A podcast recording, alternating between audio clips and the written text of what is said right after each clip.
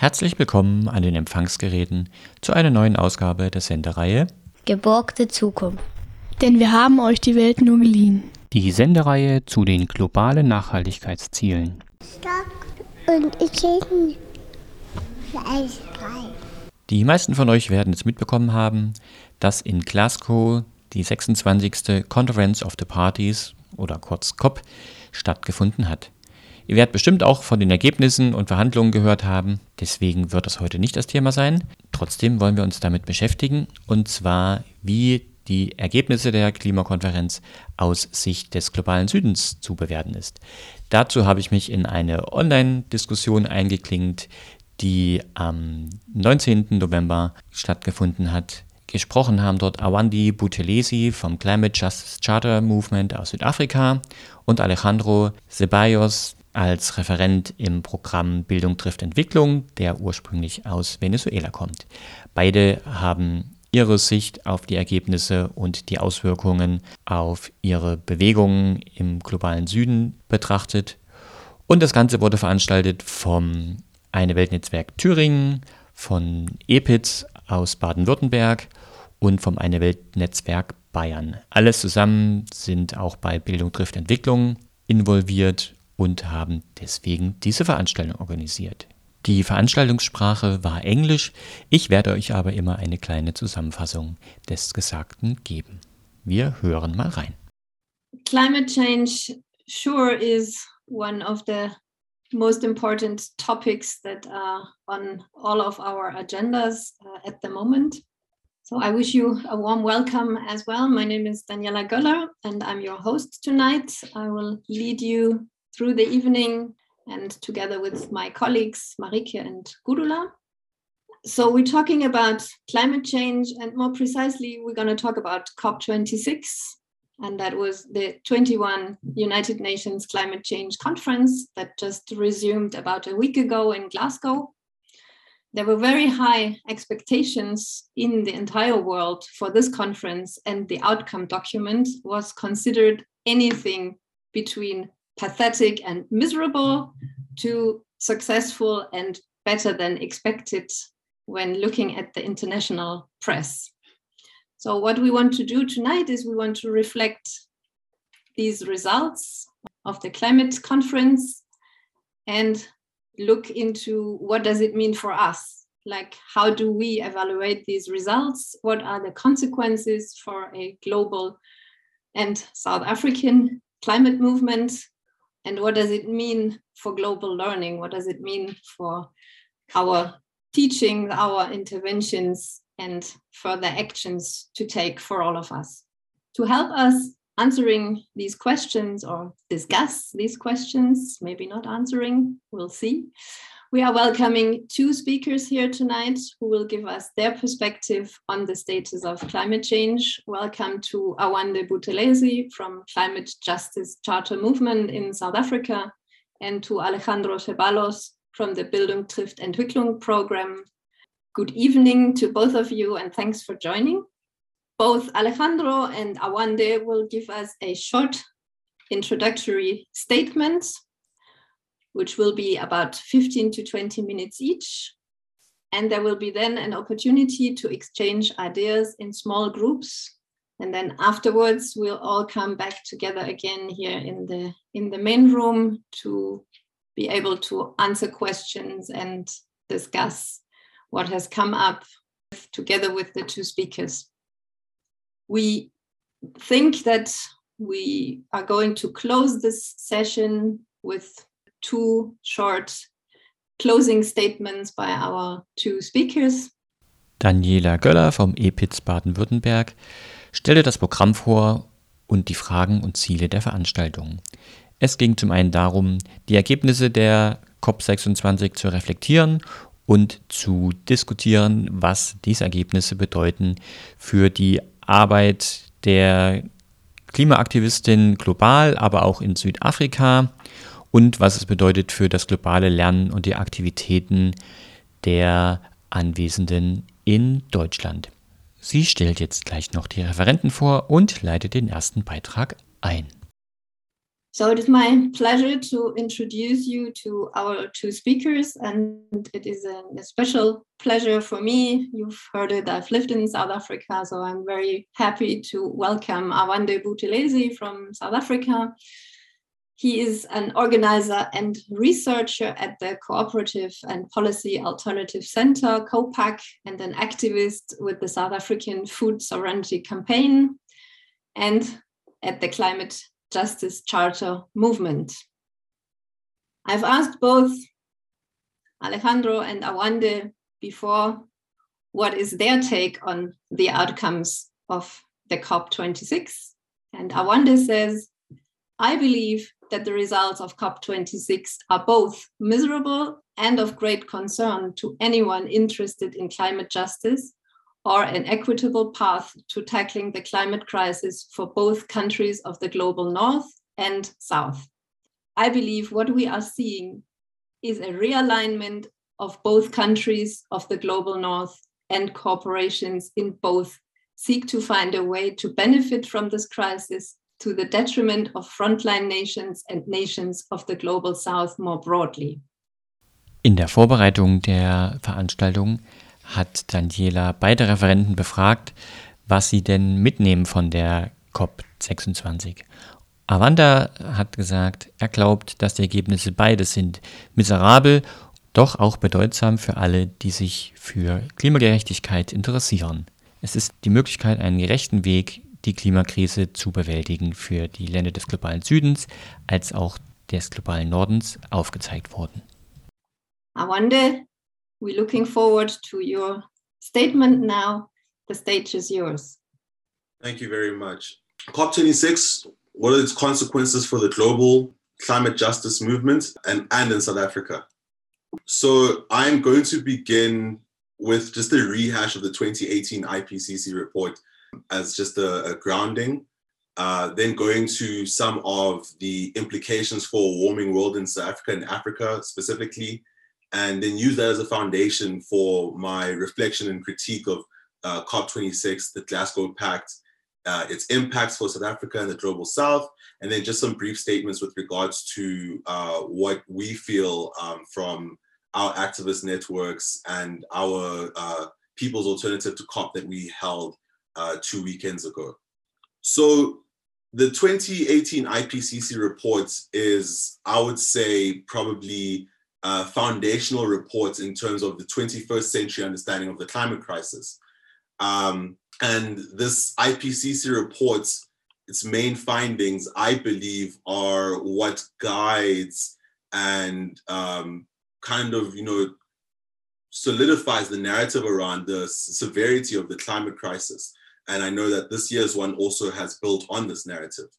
Um, and I think the main suggestion of stopping warming at 1.5 degrees instead of 2 degrees uh, due to the increasing damage to ecosystems, human health, and well-being on a planetary scale were very clear with regards to you know the, the, the degree to which we need to take this seriously and the degree to which uh, nations of the world, particularly developed states, also need to play their role in averting such a crisis it, its suggestion that a two degrees temperature increase could lead to extreme weather patterns, rising sea, sea levels, decreased Arctic sea ice, coral bleaching, and a loss of ecosystems, I think underlines how what was previously being seen as a possible off ramp for us at stopping it at two degrees would be basically condemning entire parts of the world to an existence that uh, is inhumane and other parts of the world becoming unlivable. And I think the main important thing that I wanted to underline is that this report, which came out in 2018, said that we had around 10 years left to limit warming to 1.5 degrees. So time is running out. That's that was three years ago. Um, you know, three years ago when it called for a rapid, far-reaching, unprecedented change in all aspects of society. It doesn't mince its words. A Wonder nimmt sich den IPCC-Report von 2018 als Grundlage und fasst die Ergebnisse folgendermaßen noch einmal kurz zusammen. Die Begrenzung der Erderwärmung auf 1,5 Grad anstatt auf 2 Grad würde helfen, die Zerstörung der Ökosysteme zu begrenzen, die menschliche Gesundheit und das menschliche Wohlergehen zu erhalten. Der Anstieg um 2 Grad würde dazu führen, dass weitere extreme Wetterereignisse stattfinden, der Meeresspiegel steigt, das arktische Eis schmilzt, die Korallen ausgeblichen werden und ein Verlust von Ökosystemen bedeuten. Wir haben weniger als zehn Jahre Zeit, die Erderwärmung auf 1,5 Grad zu begrenzen und davon sind bereits drei Jahre vergangen. Das bedeutet, wir brauchen eine schnelle und weitreichende Reduktion der Emissionen und beispiellose Veränderungen in allen Bereichen der Gesellschaft. So, what does this mean for my region of the world and the African continent um, specifically? South Africa and the Southern African region is considered a climate hotspot. Um, our region of the world is more vulnerable to certain aspects of climate change compared to other parts of the world. So, usually, when we explain this to people with regards to what hotspot means, um, just to say that you know comparatively stronger climate change uh, compared to other parts of the world. So Southern Africa, uh, for example, will warm at twice the rates uh, of the global average. And we also lack coping capacities due to our economic and socioeconomic conditions. Um, so Southern Africa is made up of developing countries, which everyone is aware of. And we do not have the sophisticated disaster management systems, infrastructure, money um, to spend on climate adaptation and our economies are very sensitive to climate uh, shocks, particularly our agricultural and tourism industries. So, South Africa, for example, uh, our biggest economic contributor is tourism. Historically, it's been minimal mineral resources, um, mining, but it's now become tourism, and we've suffered due to COVID. Uh, and obviously, with climate shocks, we are standing to suffer a lot more. Uh, Southern Africa is also a dry and warmer region than most, uh, and it's projected to become drastically warmer and drier. Uh, 2021, recently, we've come out of what has been on record the longest drought that our country has experienced from 2014 to 2020, end of 2020. And the, the message of climate change in the heating world is starting to become something which is more and more clearly understood in the South African context. Large parts of our country are without water. Um, that is due to corruption and maladministration, but a large part is also due to the changing nature of climate. And when this drought hits in 2014, um, some of the parts of the country which were without water are still to this day without water. At that time, I lived in Cape Town during this period. And when we were facing the day zero scenario, which made global news, I also had my own personal experience of what it means when things change to that degree.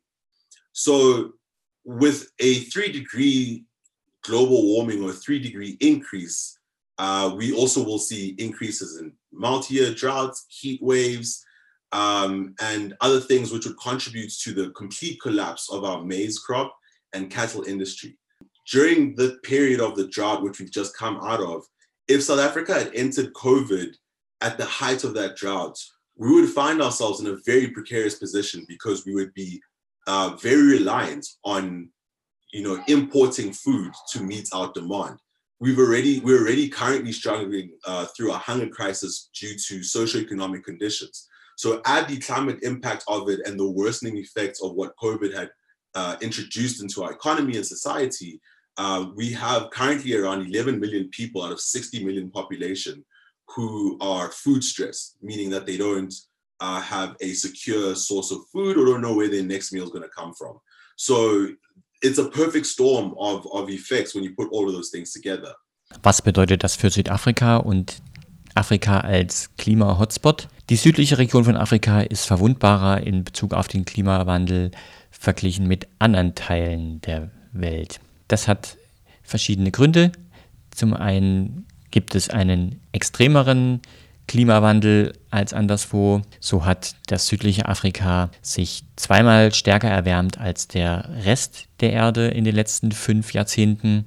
Und die Klimamodelle gehen davon aus, dass es in der nächsten Zeit noch weiter wärmer wird als im Rest der Welt. Außerdem gibt es weniger Anpassungsvermögen, das heißt, das südliche Afrika mit den sich entwickelnden Ländern dort hat kein ausgeprägtes ähm, Katastrophenmanagementsystem und keine entsprechende Infrastruktur, auch kein Geld, um sich an Klimaveränderungen anzupassen. Und die Ökonomie, die Wirtschaft ist sehr sensibel für Veränderungen in Bezug auf Klima, weil sie hauptsächlich aus Landwirtschaft und Tourismusindustrie besteht. Des Weiteren ist das südliche Afrika eine trockene und warme Region und wenn es wärmer wird, wird es also auch trockener, was entsprechende drastische Auswirkungen auf die Region hat. Bei 3 Grad globaler Erwärmung würden überjährige Trockenheit und Hitzewellen dazu führen, dass die Maisernten und auch die, die Rinderzucht in großen Teilen des südlichen Afrikas zusammenbrechen würden. And although Southern Africa, our region, is likely to become generally drier under future climates, we can also still expect extreme rainfall events. My family comes from the eastern part of this country, uh, close to Mozambique. And I think that's another example of how this has become more ingrained in the lived experience of people in this region is the cyclones uh, that come from the east coast, uh, from Mozamb- the Mozambican coast, uh, coming over into the eastern part of South Africa. We don't experience the worst of it, but Cyclone Idai, for example, was a very big event with regards to flooding in certain parts of Mozambique and Zimbabwe and the uh, eastern parts of South Africa, obviously not as uh, to the degree as Mozambique and Zimbabwe had experienced. So it's also another challenge which is being added to how we need to deal with this crisis. Um, and it's also plausible that the extreme rainfall events will occur, will occur more frequently across the region. So we're facing a very paradoxical kind of experience of extreme dryness and extreme rainfall, which happens in a in an event um, that is that is hard for us to be able to capture um, that water as we would before. Obwohl das südliche Afrika generell gesehen unter den zukünftigen Klimabedingungen trockener wird, werden gleichzeitig extreme Regenfälle und Wetterereignisse zunehmen, wie zum Beispiel der Zyklon Idai gezeigt hat. So those are the, the, the, the realities of our region of the world. And with that, that is the stakes at which we were entering and understanding where COP and uh, the negotiations at COP were going to, to, to impact us from. So out of this COP26 came the Glasgow Pact, as it's the Glasgow Climate Pact, as it's now being called. Um, the statements, some countries are describing it as a global compromise that reflects a dedicated balance between interests and aspirations of 200 parties. Uh, the pact is not a step change or a species level civilizational transformation, which ties me back to what the 2018 IPCC report was calling for. So if it's not that, then it obviously falls short immediately. Um, and it just promises to shift the responsibility of what it had to take care of into the next COP. Um, and in the press release by the UNFCCC, it states that there are a wide ranging set of decisions, resolutions, and statements that constitute the outcome of COP26 as the fruits of intense negotiations over the past two weeks strenuous formal, informal work over many months, and constant engagement, both in person, virtually for nearly two years. It's a lot of you know, fluffy talk to say this was a lot of work for us to get to this point. So please appreciate what has come out of these negotiations because it shows that we have there's sweat to show that we have taken us far. Um, they go on to say that the package adopted is a global compromise um, and that the core instruments of the international regime that governs global efforts against climate change. Der sogenannte Glasgow Climate Pact ist ein globaler Kompromiss, der die schwierige Balance zwischen den Interessen und Erwartungen von ungefähr 200 Ländern widerspiegelt. Es ist ein Vertrag, der keine neue Gangart darstellt oder ein neues Level zivilisatorischer Transformation, Es ist ein Vertrag, von dem zu hoffen ist, dass in den nächsten Jahren noch verbessert wird. So you can already see where this is going. And the statement continues by stating that finance was extensively discussed throughout the session, um, that there was a consensus on the need to continue increasing support to developing countries. The call to at least double finance for adaptation was welcomed by the parties, and there's a duty to fulfill the pledge of providing $100 billion annually from developed to developing countries was also reaffirmed. And this process to define the new global goal on finance was launched. This, for me, is the particularly troubling part because I'm not seeing anything here that says concretely that we have taken large steps forward from Paris, the, the Paris Climate Agreement. How is it possible that following Paris, following the 2018 IPCC report, following the 2021 report, that you are repeating sentiments which are almost, not almost, actually more than half a, a decade old, as time is continuing to shrink and shrink for what we can do to deal with this crisis. And on finance, they go on to say that the urgency of enhancing ambition and action in relation to mitigation, adaptation, and finance in this critical decade to address gaps between current efforts and pathways in pursuit of ultimate objective of the convention and its long-term global goals. Once again, nothing concrete about what's where's the money going to be coming from? Is the money being collected at the rate that we require to? Who's going to be receiving it? How are we going to um, transfer the necessary skills with the finance to reach these goals in this critical decade and they go on to say that they note with concern the current provision of climate finance for adaptation remains insufficient to respond to worsening climate change impacts in developing country parties. Im Glasgow-Pakt wird außerdem gesagt, dass die Finanzierung sehr intensiv diskutiert wurde während der Sitzung. Es bestand ein Konsens, dass die Anstrengungen und die Unterstützung für die Entwicklungsländer erhöht werden müssen, dass die Finanzen für die Anpassungsmaßnahmen verdoppelt werden müssen. Die Absichtserklärung, dass jährlich 100 Milliarden Dollar von den entwickelten zu den sich entwickelnden Ländern transferiert werden sollen, würde bekräftigt. Bei den Finanzen liegt der Schwerpunkt darin, die Schere zwischen den Bemühungen und den tatsächlichen Weg, der gegangen wird, zu schließen, um das langfristige Ziel zu erreichen. Und es wurde die Sorge ausgedrückt, dass die derzeitige Unterstützung bei den Klimafinanzen für die Anpassung ineffizient sind und die Auswirkungen eines starken Klimawandels nicht auffangen können. So According to a study by the independent think tank Overseas Development Institute, only three of the world's developed countries are meeting their climate finance obligations, these being Germany, Norway, and Sweden. And another study by Oxfam states that these developed countries, which had pledged to provide 100 billion of annual financing, are unlikely to meet this goal. They are even five years behind the target. This does not look good from where I'm standing.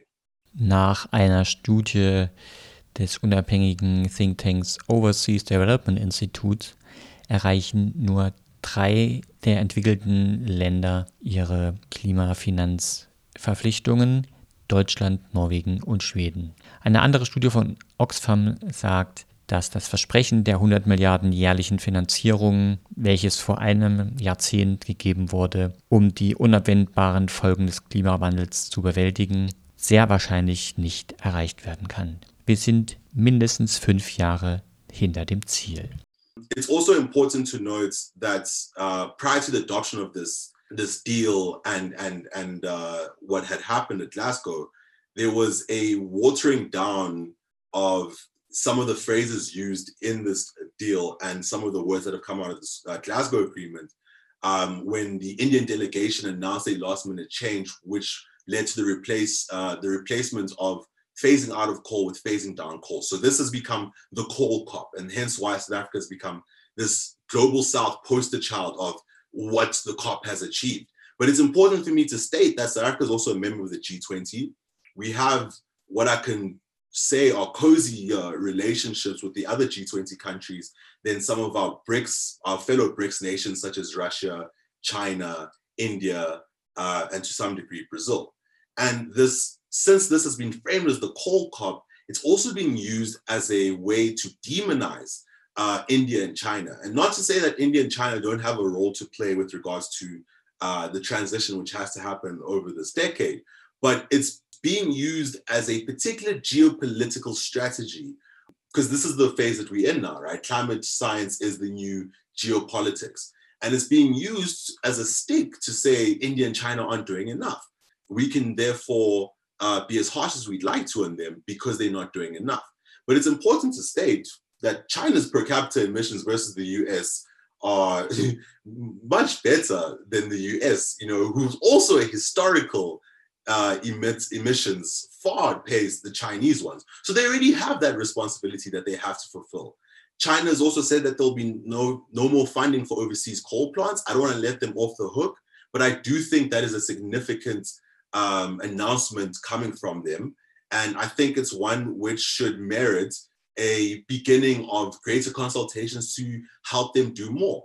Um, and China is also currently and projected to continue being a leader in renewable manufacturing. And we need some of that South South cooperation, but we also need the global South to also help facilitate some of that knowledge transfer to other countries of the global South. Was sind die Auswirkungen für Südafrika und den globalen Süden? Es gibt eine starke Kritik daran, dass der Abschlusstext verwässert wurde, weil die indische Delegation in letzter Minute eine Änderung gefordert hat, nämlich die Worte Phasing out Coal zu ersetzen durch Phasing down Coal. Also die Kohlenutzung auslaufen zu lassen, wurde ersetzt durch die Kohlenutzung herunterzufahren. Das ist auch der Grund, warum diese COP als die Kohl-COP bekannt wird. Und die Kritik an Indien und China richtet sich daran an einem Vergleich der Emissionen zwischen der USA und China. Dabei hat China aber auch versprochen, nicht mehr in ausländische Kohlekraftwerke zu investieren und sie sind führend in der Entwicklung von erneuerbaren Energien. Das sollte nicht vergessen werden.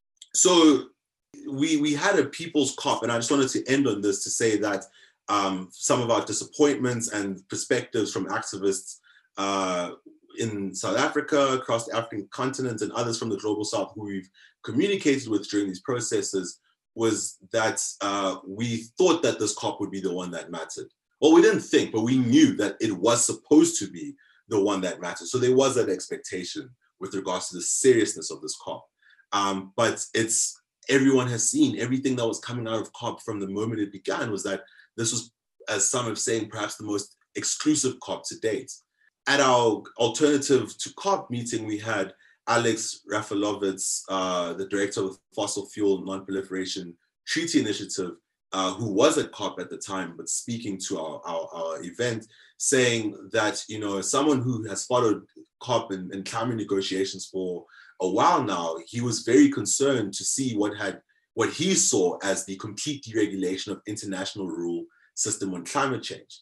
He said that uh, since the early 2000s with the Kyoto Protocol, uh, which was very flawed, but it had binding, quantified commitments that countries needed to meet to keep them accountable.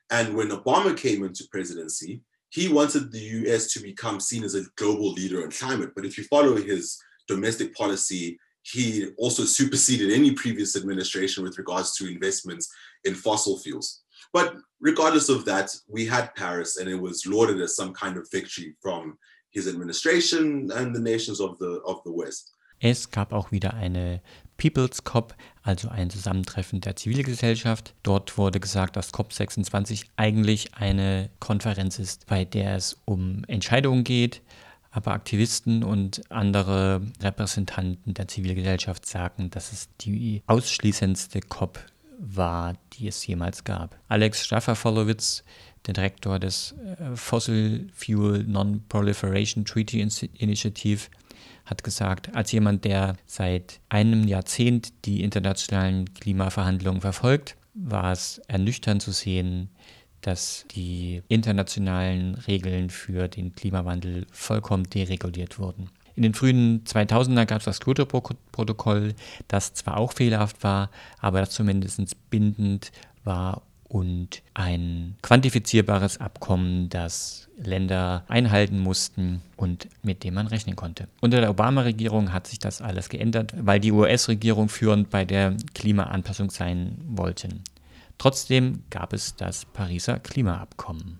Uh, but COP26 was meant to be the one which, you know, reviewed these pledges and took things further. Instead, of them being reviewed, there were announcements. And that's those statements I was reading at the start read like announcements because they were just announcements. And under the rules based system, governments led by the UK as the chair were simply making these announcements on the fringe of the process. There was no form of accountability being introduced. Um, and the overwhelming sense of how people feel is that there's a betrayal of the youth, which has to be said. I have not stated that explicitly, but the people who will live throughout this crisis are being fundamentally thrown to the wolves. And what we need and what we require is a fair and real deal, uh, which is negotiated in the open, detailed transparency regarding how these decisions are made and agreed upon by world leaders.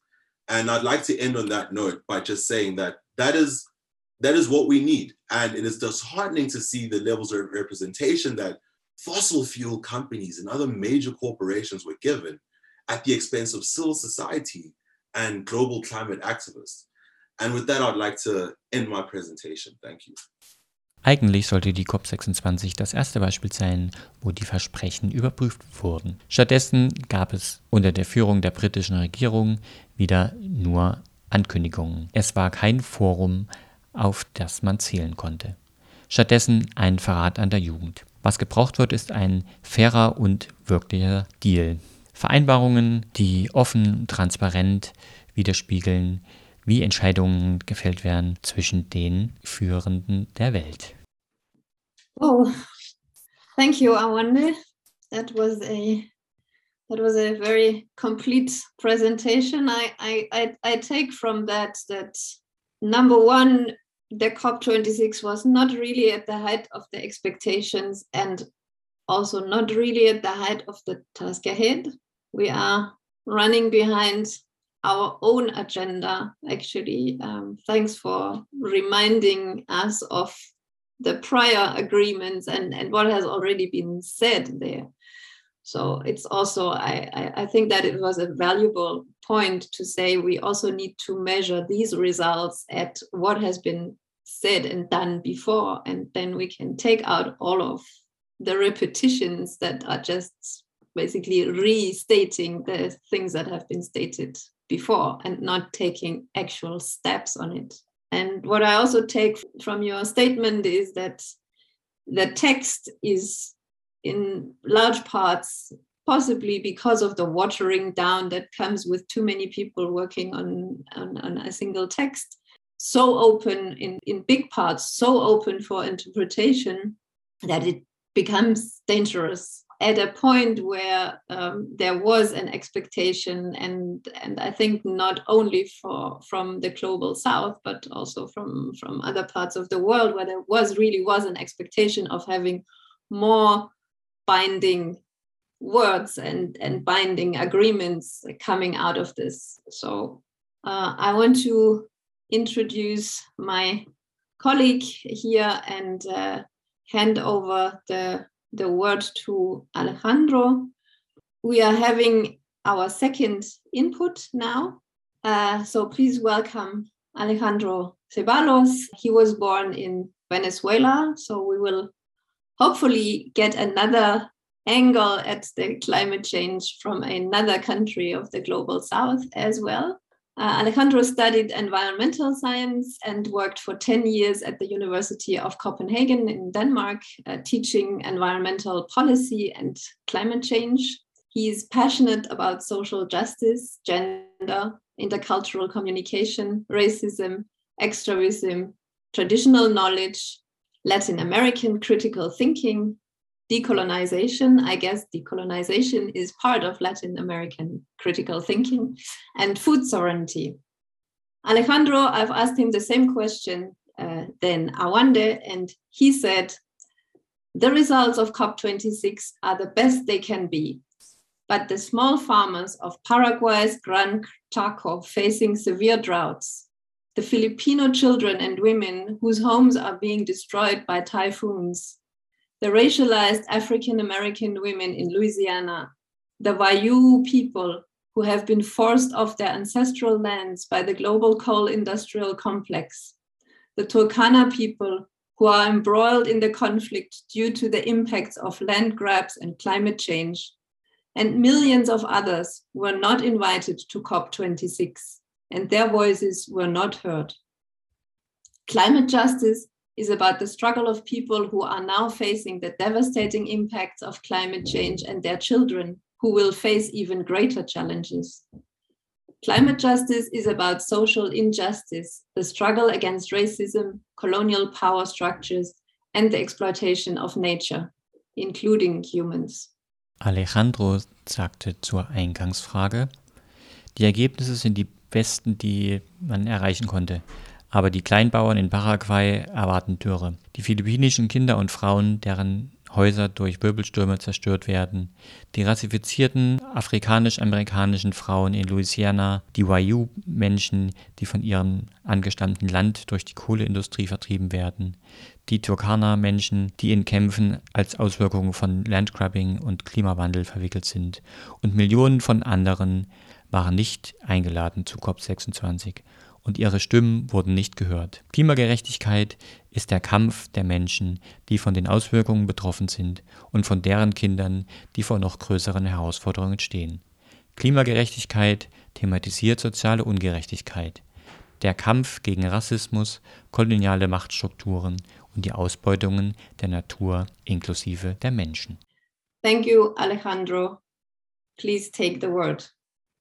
Uh, thank you very much for for being here. I I, I thank thanks everybody for your organization, and I want to thank you thank you for your excellent presentation. I am not going to talk about the the what happened in COP26, so I apologize for that. I was in Copenhagen at the University of Copenhagen in COP15.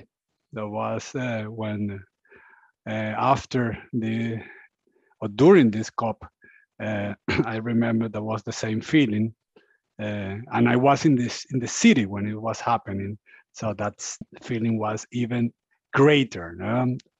this this feeling of excitement, of hope, and there was also this People's COP, no? also. And at the end, as you remember, there was this Danish, so-called Danish text, and everything was the hope was gone and and that uh, uh, feeling of deception and, and and I remember that very well.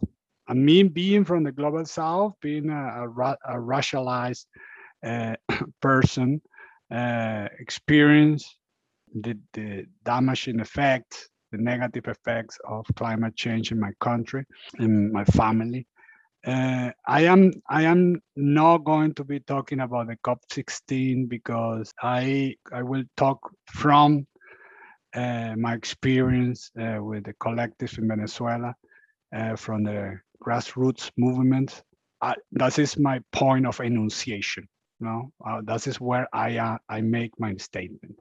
I believe that when we look at the situation of these people, the struggle of these people, is where we can find the solutions, the way, other way of thinking that can give us solutions, other kind of solutions. Also being from Venezuela, I am not a big fan of technocrats, bureaucrats, or politicians. I know that, uh, of course, there are many people doing many good things, uh, but I I my uh, and I will repeat that. My point of enunciation is the struggle of of of the small farmers, of the people suffering not just from climate change, but from all the different systems of oppression that we have today in this global system.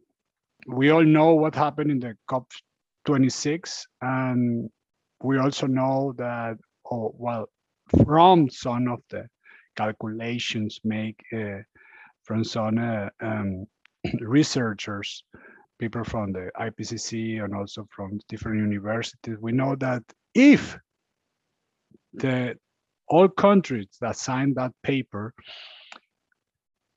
actually implement all these measures that that they said that they will implement, we will still have a rise of temperature of 2.4 grades Celsius by 2100.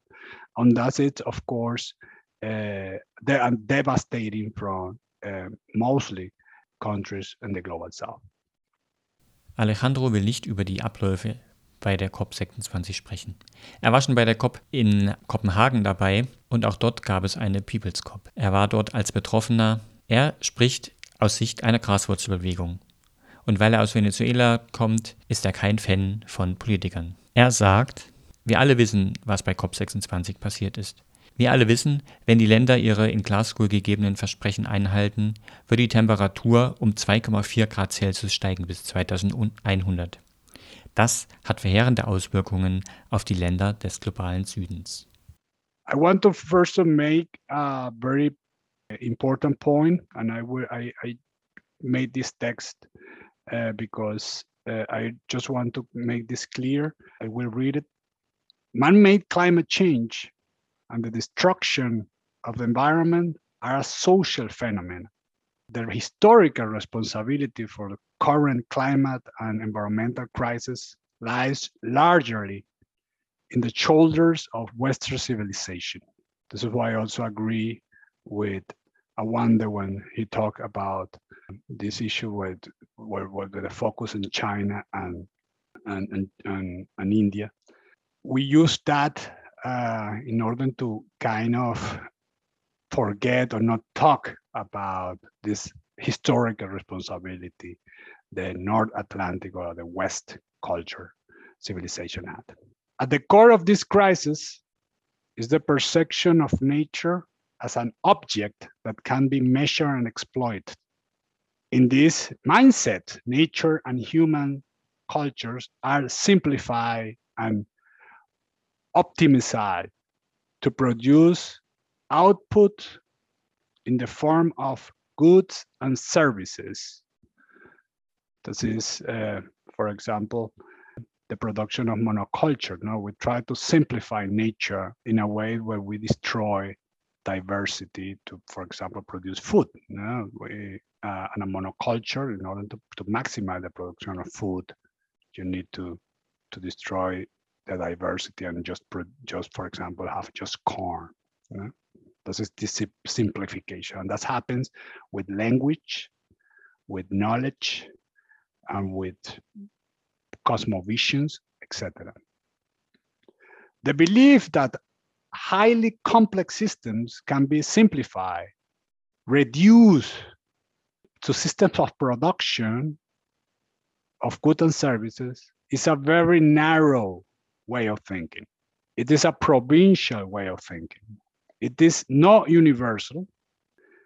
This way of thinking alone cannot help us to tackle the current crises. For example, the climate change crisis, the environmental crisis, racism, human exploitation, and the rise of conflicts all around the world. We need a broader view of reality we need to open our eyes to other knowledge, other way of thinking, of feeling. It is common knowledge that other cultures have a completely different approach to nature. There are sources of knowledge that can help us overcome the complexity, the complex uh, challenges we face today. We need the COPs, of course, is a way of looking at things. When we talk about financiations, loans, credits, new energy sources and stuff, yeah, that's that's a way of looking at things. But just this way of, way of looking at things will not solve all problems that we have. Because as I said in my statement, climate change is not just about CO2 emissions. It's also about colonial structure of power about racism exploitation, it's about land grabbing, it's about exploiting water resources, it's about armed conflicts, production of weaponization, weaponization of, of nations. This is extremely complex problematic that cannot just be solved with that way of thinking or just that kind of mentality that we see in the COPs. Der menschengemachte Klimawandel und die Umweltzerstörung sind soziale Phänomene. Die historische Verantwortung für die derzeitige Klima- und Umweltkrise lastet hauptsächlich auf den Schultern der westlichen Zivilisationen. Der Fokus auf Indien und China wird genutzt, um nicht über die historische Verantwortung der westlichen Zivilisation sprechen zu müssen. Der Kern dieser Krise ist die Sicht auf Natur als Objekt, das benutzt werden kann. In dieser Denkart sind Natur und menschliche Kultur nur dazu da, um Produkte und Dienstleistungen zu produzieren, zum Beispiel bei Monokulturen, durch die Diversität verloren geht, um möglichst viel Essen zu produzieren. Gleiches passiert mit Sprache, Wissen und Kosmovisionen etc. Diese Art zu denken ist provinziell, nicht universal. Mit dieser Art zu denken allein können wir die derzeitigen Krisen nicht bewältigen. Wir brauchen eine breitere Sicht auf die Realität. Wir müssen unsere Augen öffnen für alles Wissen, für alle Arten zu denken und fühlen. Das gemeinschaftliche Wissen anderer Kulturen hat einen völlig anderen Zugang zu Natur. Diese Wissensressourcen können uns helfen, die komplexen Herausforderungen zu überwinden, mit denen wir heute konfrontiert sind. Es braucht die COPs, weil es eine Art ist, auf die Dinge zu schauen. Doch das wird nicht alle Probleme lösen. Klimawandel ist nicht nur eine Frage der CO2-Emissionen, sondern auch von kolonialen Machtstrukturen, Rassismus, Ausbeutung, Landgrabbing, Wasserverschwendung, bewaffneten Konflikten. Eine extrem komplexe Problematik, die mit der Denkart und Mentalität, die wir bei den COPs sehen, nicht gelöst werden können. I will say that for us in the global south and my contact with the different grassroots movement collective. For us, it's very clear that industrial nations will not stop the, their CO2, uh, CO2 emissions. For us, it's very clear that we did not manage to stop climate change because climate change is already happening and it, it will get worse. For us, what this is important is to see how we will adapt to climate change because we don't have to reduce emissions. And what I am, uh, and I remember, I'm not talking about Venezuela, the nation, the, the, the colonial national state of Venezuela, nation state. I am talking about the people. This is another another point. These COPs and stuff. These are like intergovernments uh, deals but what we, as a grassroots movements or, or collective, for us, what is important is see how we adapt to climate change, see how we can empower ourselves in order to survive the next decades and in this, the future. We are talking about going strong against colonial system of oppression, about, against racism, about industrial agricultural complex system that is destroying our ecosystems.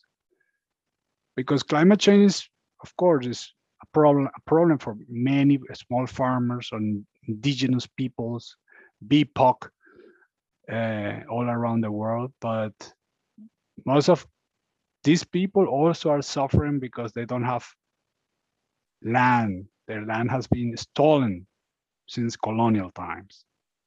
They have been criminalized. They have been oppressed. They has been they, they have been displaced from their ancestral land, ancestral land. These are all elements of this crisis. And this is one uh, point that I want to make clear that for us, this is what climate justice means. climate, ju- climate justice just not climate justice, just social justice. Something that look into the whole picture, the whole oppressions. Für uns im globalen Süden ist es sehr klar, dass die Industrienationen ihre CO2-Emissionen nicht stoppen werden. Dass sie es nicht schaffen, den Klimawandel zu stoppen, denn er findet bereits statt und wird schlimmer. Für uns ist wichtig, wie wir uns anpassen können an den Klimawandel, weil wir keine Emissionen reduzieren müssen. Ich spreche dabei nicht vom Staat Venezuela, sondern von den Menschen. Die COPs sind Vereinbarungen zwischen Regierungen. Für uns als Graswurzelbewegung ist es wichtig zu sehen, wie wir uns anpassen können an den Klimawandel, wie wir uns selbst ermächtigen können, um die nächsten Jahrzehnte zu überleben. Wir sprechen darüber, gegen koloniale Unterdrückungssysteme vorzugehen, gegen Rassismus, gegen Industrie und Landwirtschaft, die unsere Ökosysteme zerstören. Weil Klimawandel ein Problem für Kleinbauern, indigene Menschen, BIPOC ist. Die meisten dieser Menschen leiden, weil sie kein Land haben. Das sind alles Elemente dieser Krise. Das ist es, was Klimagerechtigkeit für uns bedeutet. Klimagerechtigkeit ist nicht nur Klimagerechtigkeit, sondern soziale Gerechtigkeit. Climate change is also an oppression. It's the monopolization of Western civilization of the atmosphere. This just grab our atmosphere and pollute them, pollute it. It's just also that kind of colonialism. Yeah? It's the same, yeah? just taking space for them. And we need to be also clear that there is a differentiated responsibility because what I'm saying here, I know I, I know Venezuela is also producing. We are one of the, the, the biggest oil importers. But again, this is the national state, the colonial state. And this is why my enunciation, and this is I want to make this very clear, come from the the people, the people that are suffering the most. We also need to talk about educate ourselves. No? We need to adapt. We need to, to work with food security. We, we do a lot of work, uh, for example, the people in Venezuela with the, the development of ecological food systems, the fostering of biodiversity, something that is a part of our adaptation plan, not the COP adaptation plan, of course. But also we need to expose this colonial way of thinking or, or this kind of fa fantasy that is that the West Europe and America uh, or, or, China will help us to develop. This is also co colonial racist thinking. We need to get out of that uh, way of thinking where we see that this is the the way we have to go. You know? Getting new energy on stuff. Europe, um, for example, here, Germany is one of the biggest pollu polluters per capita in the world. But in the German uh, media, on you ask people around, I live in Germany, most people in, in the media also, it, it seems as the world, for, uh, world champion in climate in climate protection. That is something that is really hypocritical it's also like uh, Denmark. Denmark is also, I was at the University of Copenhagen 10 years, and, and, and my colleagues also laugh about this, this fantasy, this kind of psychosis that some countries and some cultures have that they are the best of the best. Uh, Denmark actually has higher CO2 emissions per capita than uh, Germany or England or other European countries. I want to to make clear that, this is uh, something that we have to take into account that for us, um, colonial structure of power and the different oppressions many people face today cannot be taken out of the picture. This is why I make this statement about the COP26, and I hope uh, we can include some of these thoughts in the further discussions. Thank you very much. Klimawandel ist auch eine Form der Unterdrückung. Er ist die Monopolisierung der Atmosphäre durch westliche Zivilisationen. Sie nehmen sich unsere Atmosphäre und verschmutzen sie. Auch das ist eine Art Kolonialismus. Es geht aber nicht um Nationalstaaten. Es geht um die Menschen, die am meisten leiden. Wir müssen auch darüber sprechen, uns selbst zu bilden. Wir müssen die koloniale Art zu denken, diese westliche Fantasie entlarven, dass Westeuropa, Amerika oder China uns helfen werden bei unserer Entwicklung. Das ist ebenfalls koloniales, rassistisches Denken. Das muss überwunden werden. Das ist der Weg, den wir gehen müssen. Europa und Deutschland ist einer der größten Verschmutzer pro Kopf in der Welt. Doch in den Medien und in den Köpfen erscheint Deutschland als Weltmeister im Klimaschutz. In Dänemark ist es das Gleiche. Ich möchte klar machen, dass koloniale Machtstrukturen und die verschiedenen Unterdrückungsverhältnisse, mit denen Menschen heute konfrontiert sind, nicht ausgeblendet werden können. Thank you, Alejandro. Uh, we're still good in time, so we we even slightly ahead of the schedule, so everybody can relax. What I take from from from your very very passionate and also very heartfelt statement is bar for the fact that it moved me. The problem is actually much bigger than just CO2 or just talking about climate change. It's not a, like an isolated problem that we can somehow handle and then shelf and then it's it will be good. There's so much more that that actually is attached to it. So we also have to look at the fact that uh, what is the biggest accusation probably held uh, to date at our economic system is that it is based on the exploitation of both social and uh, environmental, the, social and the environmental realm. Uh, one of the reasons why we have these sustainability goals, um, yeah, where we constantly actually try to to counter this imbalance that that is created by like one one taking over the other and that obviously also applies to an political, historically built political imbalance, uh, I guess, in when we look at the world between the so-called global north and the so-called global south due to colonization and, and globalization. Uh, that we are somehow called to mediate in in different ways but maybe also mediate between these political decision making levels and and the real concerns of people on the ground yeah how do we how do we deal with that as as educators who go out and try to bring these ends together? And what i also liked is the idea that you you brought up that we actually all need to learn and and it is very clear after what uh, what both of you have have said that this is not a thing that someone can solve or it's not we're not at a state where we can actually distribute responsibilities and uh, we need to solve this together. It, it really needs a, a common effort. So i guess that is probably the biggest challenge how do we manage to to come together?